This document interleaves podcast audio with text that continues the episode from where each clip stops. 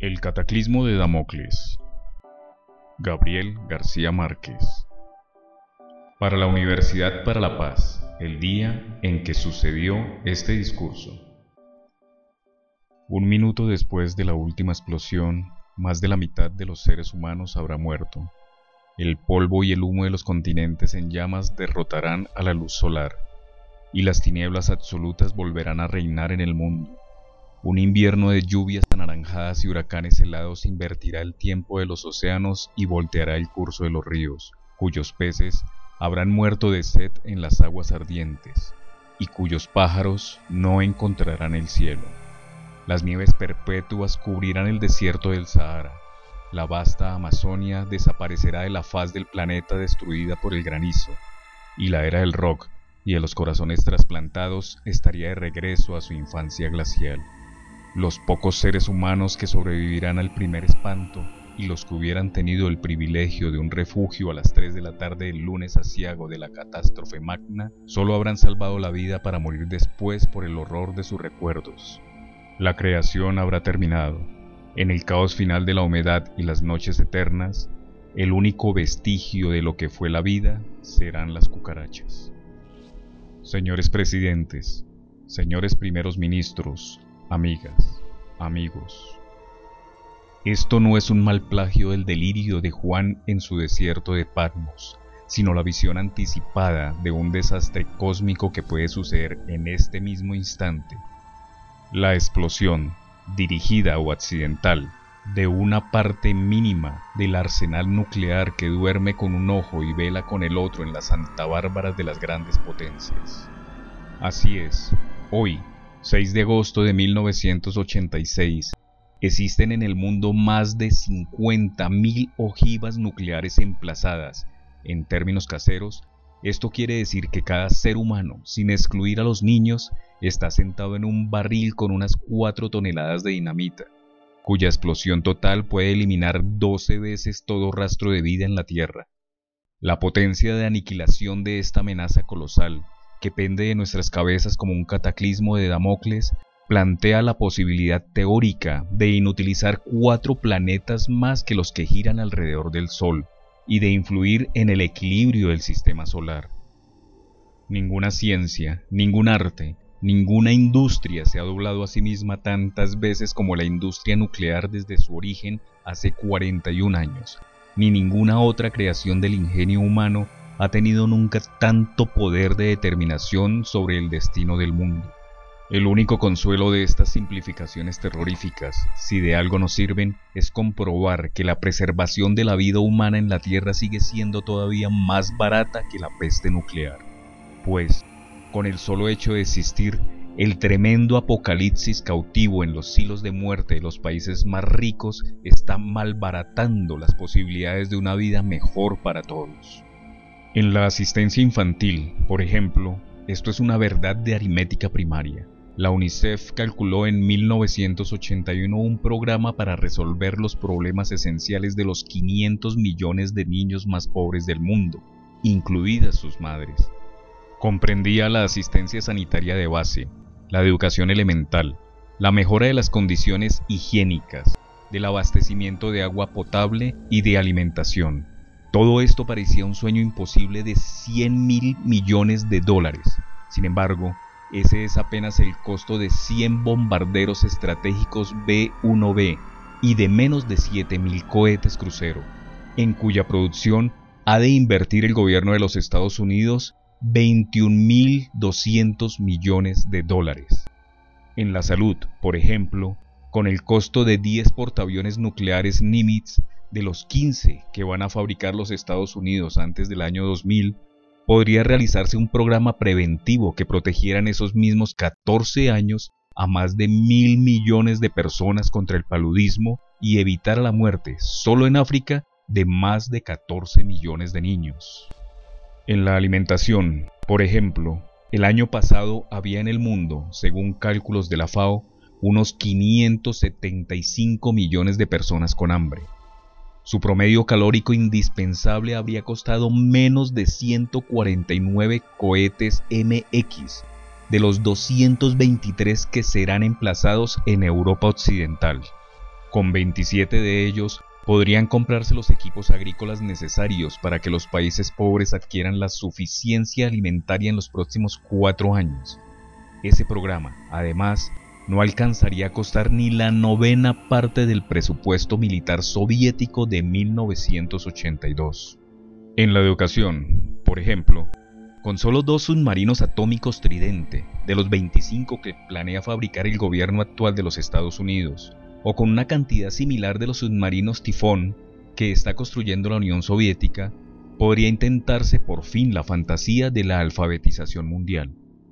Por otra parte, la construcción de las escuelas y la calificación de los maestros que harán falta al tercer mundo para atender las demandas adicionales de la educación en los 10 años por venir, podrían pagarse con el costo de 245 cohetes Tridente 2, y aún quedarían sobrando 419 cohetes para el mismo incremento de la educación en los 15 años siguientes. Puede decirse, por último, que la cancelación de la deuda externa de todo el tercer mundo y su recuperación económica durante 10 años costaría poco más de la sexta parte de los gastos militares del mundo en ese mismo tiempo.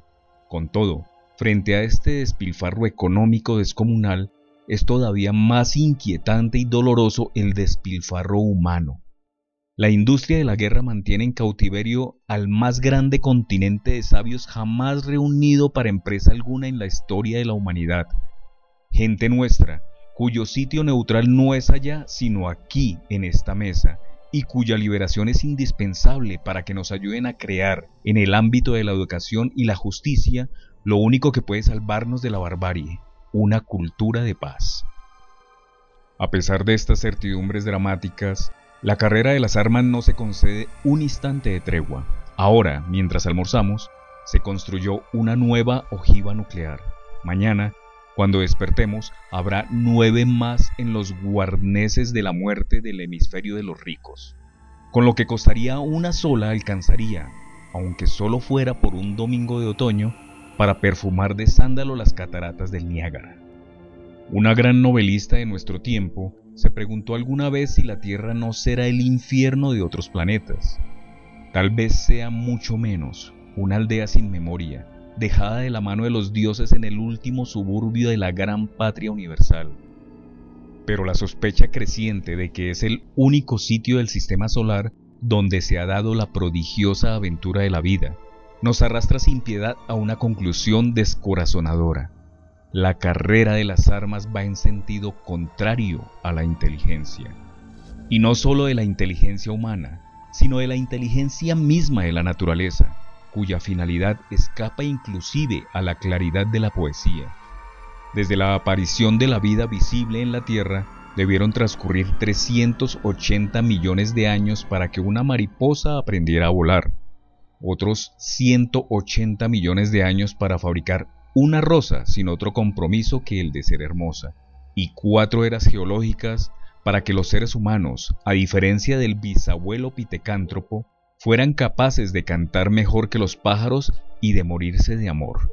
No es nada honroso para el talento humano, en cambio, haber concebido el modo en que un proceso multimilenario tan dispendioso y colosal pueda regresar a la nada de donde vino por el arte simple de oprimir un botón. Para tratar de impedir que eso ocurra estamos aquí, sumando nuestras voces a las innumerables que claman por un mundo sin armas y una paz con justicia. Pero aún si ocurre, y más aún si ocurre, no será del todo inútil que estemos aquí. Dentro de millones de millones de milenios después de la explosión, una salamandra triunfal que habrá vuelto a recorrer la escala completa de las especies será quizás coronada como la mujer más hermosa de la nueva creación. De nosotros depende, hombres y mujeres de ciencia, hombres y mujeres de inteligencia y la paz. De todos nosotros depende que los invitados a esa coronación quimérica no vayan a su fiesta con nuestros mismos temores de hoy. Con toda modestia, pero también con toda la determinación del espíritu, propongo que hagamos ahora y aquí el compromiso de concebir y fabricar un arca de la memoria, capaz de sobrevivir al diluvio atómico, una botella de náufragos siderales arrojada a los océanos del tiempo, para que la nueva humanidad de entonces sepa por nosotros lo que no han de contarle las cucarachas, que aquí existió la vida, que en ella prevaleció el sufrimiento y predominó la injusticia, pero también conocimos el amor y hasta fuimos capaces de imaginarnos la felicidad, y que sepa y haga saber para todos los tiempos quiénes fueron los culpables de nuestro desastre, y cuán sordos se hicieron a nuestros clamores de paz para que ésta fuera la mejor de las vidas posibles, y con qué inventos tan bárbaros, y por qué intereses tan mezquinos la borraron del universo. Discurso pronunciado por el Premio Nobel colombiano Gabriel García Márquez el 6 de agosto de 1986 en la cumbre de Iztapa, en Iztapa, México. Para ponernos un poco en contexto, investigué un poco acerca de la leyenda de Damocles y esto fue lo que encontré.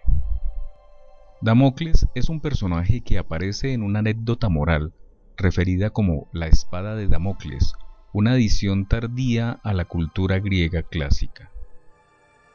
Damocles fue al parecer un cortesano excesivamente adulador en la corte de Dionisio I, un tirano de Siracusa, Sicilia del siglo IV a.C. Propagó que Dionisio era realmente afortunado al disponer de tal poder y riqueza. Dionisio, deseoso de escarmentar al adulador, se ofreció a intercambiarse con él por un día, de forma que pudiera disfrutar de primera mano su suerte. Esa misma tarde se celebró un opíparo banquete donde Damocles gozó siendo servido como un rey. Solo al final de la comida miró hacia arriba y reparó en la afilada espada que colgaba atada por un único pelo de crin de caballo directamente sobre su cabeza. Inmediatamente se le quitaron las ganas de los apetitosos manjares que le sirvieron y las hermosas mujeres que había pedido y pidió al tirano abandonar su puesto diciendo que ya no quería seguir siendo tan afortunado. Horacio hace alusión a la espada de Damocles en uno de sus poemas. Dice así. Para aquel que ve una espada desenvainada sobre su impía cabeza, los festines de Sicilia, con su refinamiento, no tendrán dulce sabor, y el canto de los pájaros y los acordes de la cítara no le devolverán el sueño, el dulce sueño que no desdeñan las humildes viviendas de los campesinos, ni una hombrosa ribera, ni las enramadas de Tempe, acariciada por los céfiros. La espada de Damocles es definida por el diccionario de la Real Academia Española como amenaza persistente de un peligro. Espero hayan disfrutado esta pequeña lectura. Es un discurso que a pesar de haber sido pronunciado en 1986, hoy, 11 de junio del 2022, tiene toda la vigencia intacta. Nada ha cambiado. No hemos aprendido absolutamente nada. Mi nombre es Alberto y mi placer es leer para usted.